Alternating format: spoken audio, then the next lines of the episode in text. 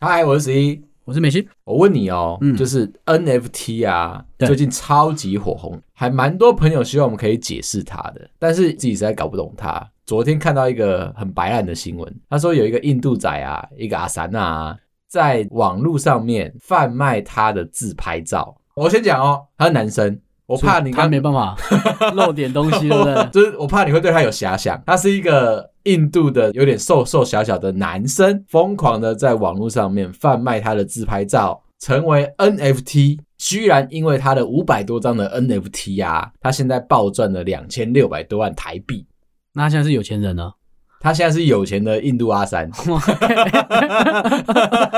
觉得这个获利应该就是你有声量就可以赚到钱吧？ 有声量哦。对啊，就是有人愿意买嘛。那因为它是稀缺的概念啊，比如我是一个品牌，我出了，嗯那你们觉得我这品牌有价值，然后也值得收藏，你就可以买走啊。虽然它只是张图片嘛，对，所以很多人就在说，我为什么要花钱买 NFT？我按我的滑鼠右键，截录下来就可以了。我就有这个东西啦。它就是张 JPG 图嘛，对啊，所以我实在是搞不懂说，哎、到底我们为什么需要花这个力气去玩这个 NFT？我觉得它他就只是一个收藏品啊，就好像你以前不是在收集球员卡吗？对，那你收集球员卡也没什么意义啊。哎、你有收集过直棒的吗我没有哎、哦我没有，我没有迷那个 p，o l y g a 仔，怎么样少赚一笔哦？然后在签赌之后，他就以 以前小时候不是会玩那些卡牌吗？什么游戏王卡啊这些吗？哦对啊，所以其实那东西本身没有价值啊，我那价值年是代人给的啊。我那年代比较少这种东西啦，称它叫做昂啊飘，哦，我知道你的那个时代嗯， ，OK，我也没有特别收集昂啊飘，对啊，所以就是那个只是大家都觉得那东西有价值的时候，可能跟蛋挞很像嘛。 哦，对啊， 蛋挞唯一选择肯德基我我觉，得我们也可以试着玩玩看，因为它可能只是一个新的形态上面的转变嘛。嗯嗯，我其实是蛮想要经营那一块的，你因为也我想赚两千六百万？ 因为我记得你一直在跟我要一台的 Porsche 九幺幺992啦哦，九九二嗯，真的是一个很夸张、很过分的要求为。什么？ 你刚没 加 Turbo S，我有点紧张 哦，两个价差蛮大的。 这个是蛮有趣的，而且我们想要去摸一些新东西的话，这对个势必是我们一定要了解的 毕竟它跟我们的行业其实没有离得太远，哦。对啊，就是卖梦想嘛。 对啊，我们只不过是没有人投资我们，只是没有站出来说我们是一个厉害的新创，大家就是把钱都灌进来到我们身上，我们有很好的 PowerPoint 哦。讲过啦，就是过年啊，有一些比较大的一些禁忌在。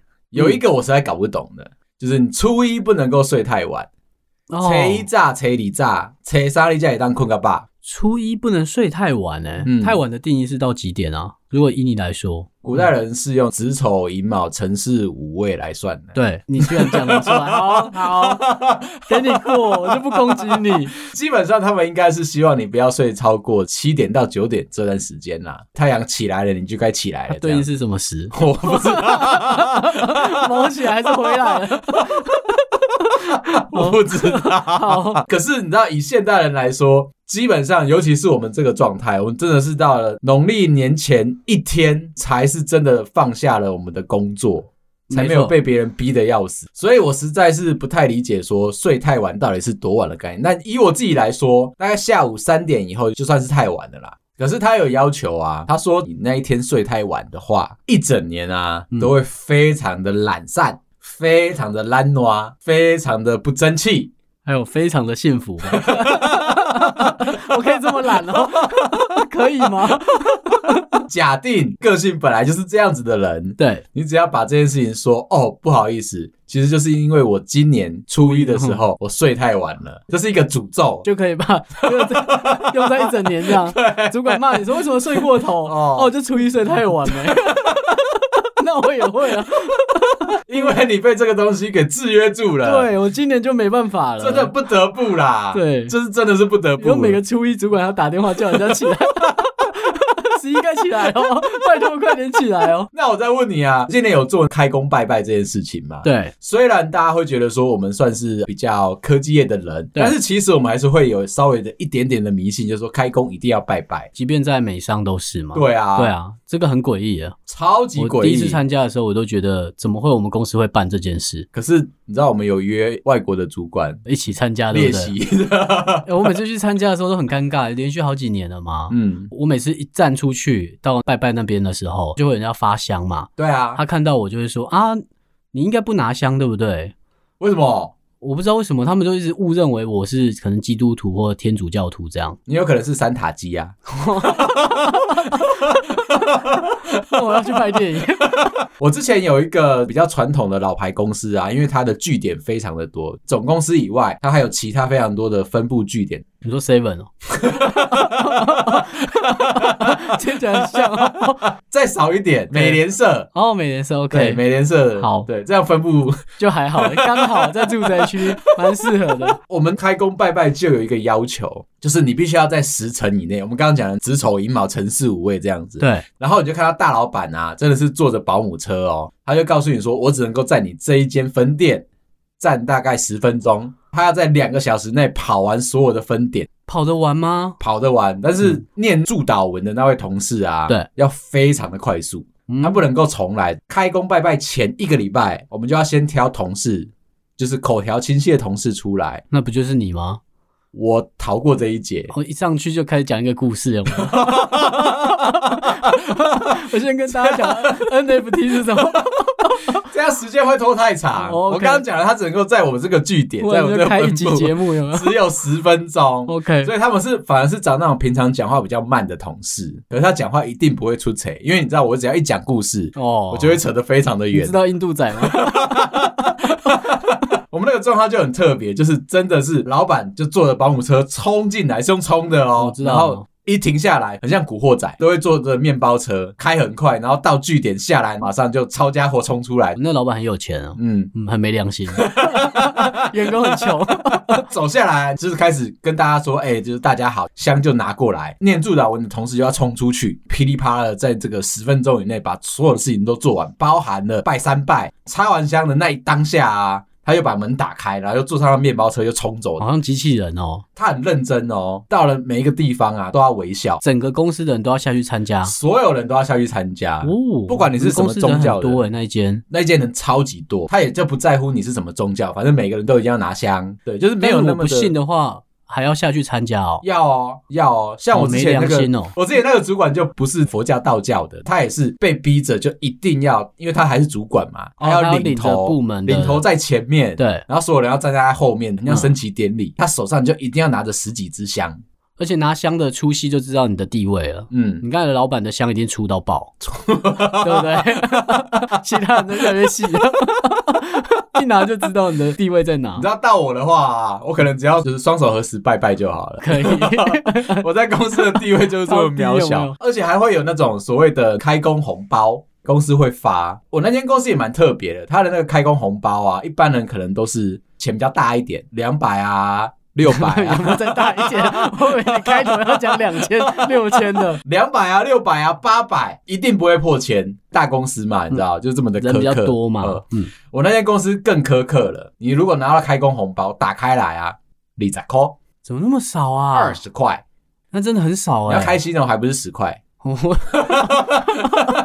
毕竟不能包单数嘛。 对，对，所以他就包了二十块给你，20块哦而且它 OK 外面又一个很精细的那个包装啊，然后还祝你你们会特别去用哦。人资部那边会特别去用，好然后要让老板好发，看起来很霸气嘛。嗯，那你看，其实一个人拿二十块，对就算是一万个人，他也 怎么样也不多啊。他也没花多少钱。，对，那我就有一个这个学长很喜欢收集，觉得说收集开工的红包二十块，每年收集下来，那有点像是那个林肯在竞选的时候啊，嗯很多古玩物的收藏家啊，就会去收集他在竞选的时候的那一些纪念品，比如说这是他哪一届哪一届他的徽章啊这样对对对这种然后别章啊收集了一整套，对就可以拿去卖大钱。他的目标也是这个样子，对啊，他收集二十块， 他是做两千年 的，他能收集多少钱？他告诉你说他在公司的位阶有多么的位高权重，哦哦，所以他可能待十年，他就会有两千块。还要不忍心补一千八给他，就他妈两百块知道要掰什么啦？有一次啊，他真的做了一个不错的报告，案子也做得不错，被大老板夸奖，终于看到他升官的机会了，觉得非常的开心，所以就跟大家说他有被称赞，请大家吃一下鸡排加蒸奶，这样就终于请了、哦，我以为就升官才请不呢，要请在前面，逼迫大家说就是他先升拱他是不 是？先带给他好运，所以他就在那边算人头啊，哎，算完之后准备开始定了，定完之后发现到一件事情，那个钱好像他今天带的有一点不够。然后呢，我们又是在比较高楼层，他又懒得下去楼下、啊，走出公司外面再去领钱啊，他又觉得很麻烦，然后就问学长说：“哎、学长到底缺多少？”他大概就缺个两百块吧，但是我也没有要借钱给他的意思。你也太坏心了吧！我我就觉得他要请客，应该他自己要想办法对啊，嘛这。样我如果再请他的话，我是不是可能会让他有点衰？对我就没办法把那个好运给过给他嘛。嗯，你就没办法当坏人我就比着他收集的那一些开工红包，哦。他贴在他隔就板贴上在，墙上，哦你就知道那个阿仔都会这样子嗯，嘛，我知道。就要告诉你说他到底。嗯嗯嗯， 跟他的二次元的海报是一样 的。哎，我说学长，你那个贴在墙壁上的那些钱，那个一大堆二十块硬币，算一算刚好够哎，你看看能把的啊，你肚等你的后啊，你然超后坏的， 你这超坏学的。长开始纠结，他说哦。不要啦！那些我收集很久了，你知道那些都是我十几年来终于好不容易收集到这些红包啊，对啊，可以带给我好运呢？说不定就是因为有这些钱，我现在才有机会可以升官，才有机会可以请你们吃东西嘛。啊，如果我又把这些钱拿下来，我就变成在公司一文不值了。 就只值两百嘛。然后又说不定，你看我现在把这些年资都拿走了，我就变你小弟了、欸，你会不会瞧不起我？蛮会的。 后来我就跟学长说，没有关系，你的好运都是你自己累积出来的，包含了你收集的这些红包也是。 坏人要骗人的时候都会这个音 调，诈骗集他团们是只会不听是？到你这个音调， 我就知道你要骗他。就把这些钱好好的善加利用，钱滚钱，利滚利，好运滚好运，最后最后你一定会得到那个机会，然后你可以升官发财，我们可以非常开心的吃着你的鸡排加蒸奶，就这样下去就对了啦，没问题。你就看到学长默默的站起来，真的是被我说服喽。把那些他的收集的开工红包一个一个拿下来，一个一个数着，抱着他们，告诉他们说这几年辛苦你 们， 爸爸不是不要你们，我只是把你们变成我喜欢的样子。 对对，所以我们那一天就非常开心的吃着下午茶，学，OK，长也顺利升官了，一切就当做是非常的开心一个庆典。哦，OK，对，这个故事事告诉我们， 开工红包不一定要收在抽屉吗？ 不是有些命理老师都会说，开工红包要放在抽屉里面，要收好好的一整年不能动嘛。对，，而且不要有东西压在它上面，它可能会压住你的好运。哦好迷信哦。 好，所以讲到迷信这件事情呢、啊你知嗯道其他国家啊，除了我们以外，其他国家其实也是有一些迷信的规矩在的，比如说在 等一下，你法有准备哦我也有准备一些些， ？OK，这是我今天想要特别跟你聊的东西。 哦不能先讲 一下吗？所以我们这一集要聊迷信是不是？我问你啊，嗯就是这个世界中其实有一个国家像我们台湾一样，就是觉得说，如果你踩到狗屎的话，它其实会帮你带来好运。真的吗？真还有的，别的国家这么迷信吗？那个国家是法国，真的假的？对法国哎，嗯，浪漫。嗯， 我怎么在嘲讽了？啊你知道吗？在法国啊，他们觉得说踩到狗屎嗯就会有狗屎运发生，跟我们不太一样，它有限定，你必须要就是左脚踩到狗屎才是狗屎运， 那右脚踩到呢？是衰运。哦对，OK，那这边又有一个情境题，我要请你这个认真回答一下。有一天不小心有一个法国人养了一只藏獒，在路上一不小心那只藏獒就是拉肚子了，这样子。后面有一个帅气的法国男子在逛街的时候不小心两只脚都踩进去那个狗屎里面，你觉得他会怎么样？我会笑 他。怎么要这么衰？ 这应该是衰运啊！这简直帮我猜的，不要我踩到就好了嘛。这样子他就没有好运气嘞。对啊，很明显嘛，还被笑。踩一只够衰了，踩两只。同样的啊，在美国也是，美国呢有一个不吉利的数字，为了修正那个不吉利的数字呢，最后把它变成一个庆典。黑色星期五其实是叫做十三号星期五。那在美国呢，他们认为十三是一个不吉利的数字。真的吗？嗯，你不要硬讲哎、真的啦我，车位都选十三， 能不能早点讲啊？他们有一个避免的办法，就是不要让十三变成一个不好的数字的话，就是在聚会的时候，比如说十三个人的这个聚会，那就在旁边再加一只泰迪熊，只能泰迪熊吗？只能泰迪熊，不能史努比先生吗？或者是捂嘴猫。对啊，哦放一个人在那边就好吗？嗯，他们都会放泰迪熊。那你知道泰迪熊其实是纪念泰迪罗斯福，哦，是吗？对，认真的，真的啦。他们做出来那个娃娃的时候，然后想要对它命名，就想说罗斯福总统很屌、很帅、很厉害，就拿他的小名泰迪，命名这样。就命名他叫做泰迪哦这样。那我还知道一个故事，哦有一个小熊，它怎样出生之后要被命名嘛。哦，那它为了要纪念某一个国家的元首，嗯，所以他们就叫小熊维 尼。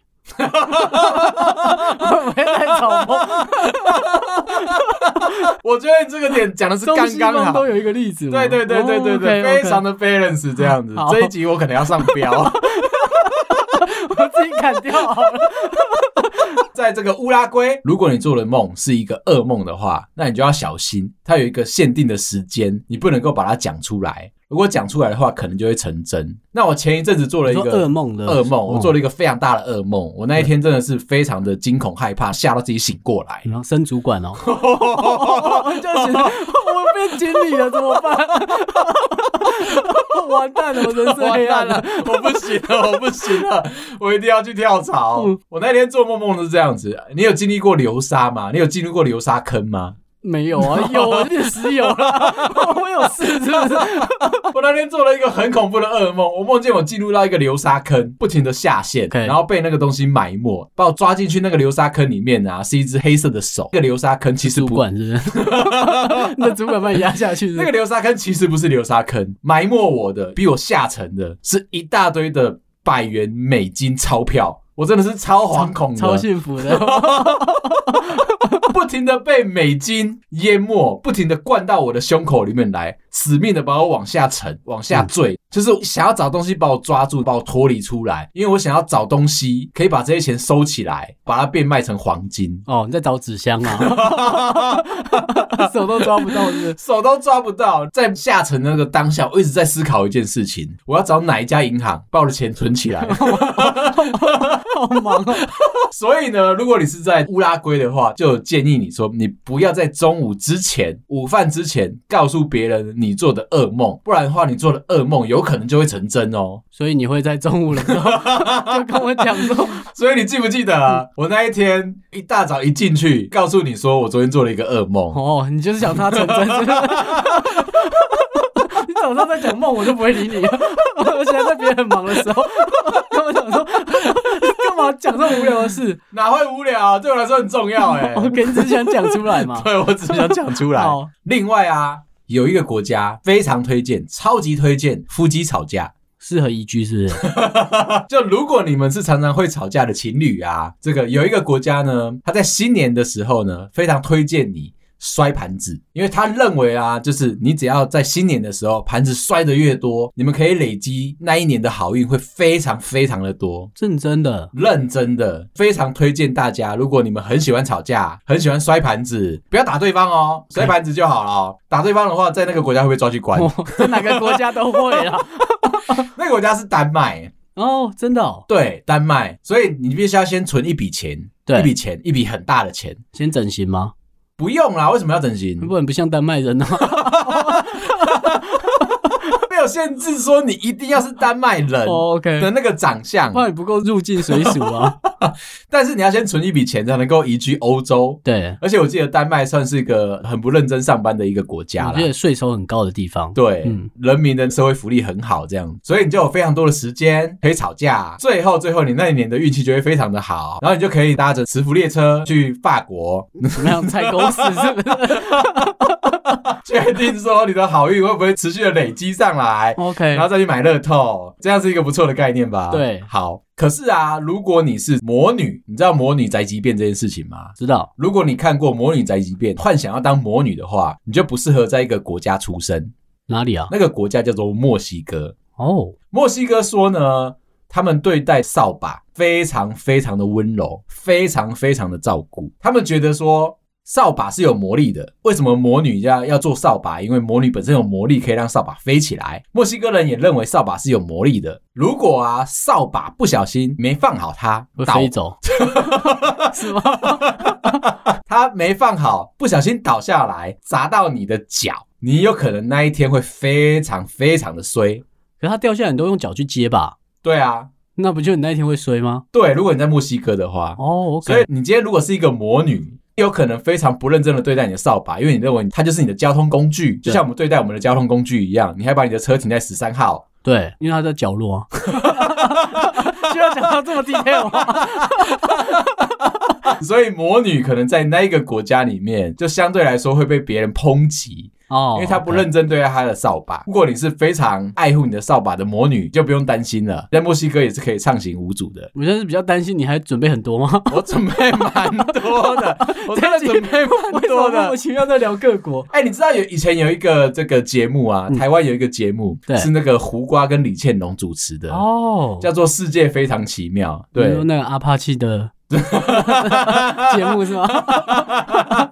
阿帕奇有赞助那个节目。 哦，OK，，对，我希望今天这一集呢，嗯我们就可以倡导变成那个样子，因为非常丰富的知识 OK 很有水准这样子。嗯对，让你知道说这个世界发生了什么样有的人事想变情。胡瓜，而且进节目的时候你要拍手 哦。可以，这太久了，好不好？他那个盛情的时间大概就跟玫瑰之夜一样。对，那个时期，其实有非常多的朋友啊，跟我们说，希望我们每一集都做鬼故事。我就说，那就不叫费洛蒙嗯了，那叫玫瑰之夜。对啊，哦，你要担心一下，就是很多朋友其实也不太敢听，所以我就说，我们变成玫瑰之夜的话，我们其中某一个人要变成蹦恰 恰，我不要欠钱哦。也有一个呢，跟那个我刚刚讲的那个乌鸦龟很像的，这个国家叫做塞内加尔。 OK，欸你真的认真准备欸，我认真连这么准备偏门的地方都讲，嗯，他是不是跟我们有邦交 啊？我不知我现道。在没听过地 名，我都会想说是不是有邦交啊？在塞内加尔呢，他们有一个小小的传统习俗，他说，如果你要规划你的假期，自己乖乖的好好去旁边规划，躲在边边，不要告诉任何人哦。因为呢，他们会认为说，如果你把你的假期的规划，你要去哪里吃饭，你要去哪里玩，你要花多少钱，这些东西，如果你告诉你身边的亲朋好友规划的那个假期，就会整个反过来，跟你预期的完全不一样。在公司当然也是这样啊，对，因你为只要敢跟我讲，嗯，我就把工作留到那时候给你。 你想不想看十一在日本回你讯息啊？ 我有一次真的是这样子，我到了冲绳啊，一下飞机，我想说公事还没忙完，一下飞机我就手机打开，就十几封信这样喷过来。其中有一封信真的很夸张，我不知道有没有讲过。就是呢，我老板问我说：“哎、你刚好在日本，你可以帮我测测看吗？”有一个大经理啊，他现在也在日本，说啊，他的四 G 手机啊，他在日本收不到三 G，你觉得这样是合理的吗？因为你我问在日本做工作是不是合理？是不是？他下面又补了一句 P.S.，就是在日本嘛，对所以我觉得你可以当地测试刚好试一试看下嘛对。对然后，而且你这样回回来的答案是非常有说服力的。然后我就先回了我老板，请问他用哪一家电 信？奴性马上出来，对不对？就是这样子，有些同事会故意调皮一下，啊嗯就是如果你在部门里面的人缘没有那么好，不要太早讲你安排出国的时间，因为会留那些工作在那时候给你。有时候还会就是被别人拜托，像我妈这样子嘛，就是出国就是要帮朋友买东西哦嘛，，这个最烦。嗯对。如果你太早告诉人家说啊，你今年的年假啊，对你可能要花两个礼拜的时间在日本哪里呀、隔天你就看到你的同事突然递一张纸给你，这是我要的，对不对？然后上面一大堆清单啊，什么药啊、衣服啊、鞋子啊，而且买出来他都会标价钱哦，他就希望说低于牌价。哦，我有遇过很好的 G Y 的同事，他会想买东西，但是他想托你买嘛，可是他又觉得不要占用你旅游的时间，对所以他就说你可以给我你的房号吗？哦，还有饭店。哦那，你一旦给他之后，他就嗯买当地的网购，这样亚马逊，对然后寄到你的饭店，就帮他收货带回来台湾就好。我在日本常做这件事情。真假的？很虽小，很虽小。其实有一半是我想说，我要帮别人带货。那个时候我是跟我前辈讲，我就告诉前辈说，我现在人在日本，我们关系很好，看看你有没有想要的东西，可以帮你带回去，省运费嘛，给你我的房号，你就直接寄来就好了。殊不知啊，我在跟我前辈讲这件事情的时候，寄了一个尾翼来哦， 这是我车的尾翼。 这玩太大了。